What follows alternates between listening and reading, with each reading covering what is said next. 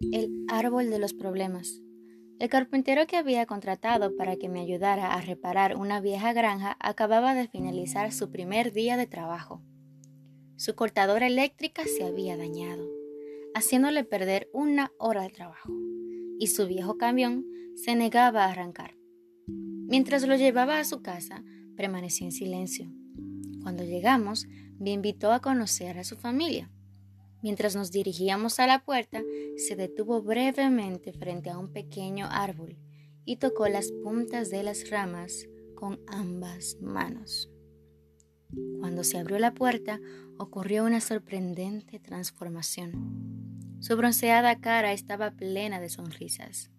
Abrazó a sus dos pequeños hijos y le dio un beso entusiasta a su esposa. De regreso me acompañó hasta el carro.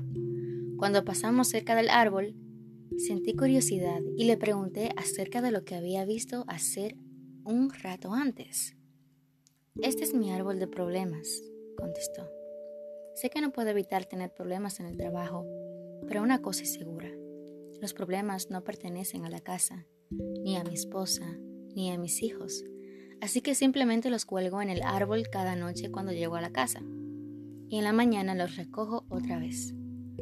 Lo divertido, dijo sonriendo, es que cuando salgo a recogerlos no hay tantos como los que recuerdo haber colgado la noche anterior. Este es un relato más gracias a la colección La culpa es de la vaca.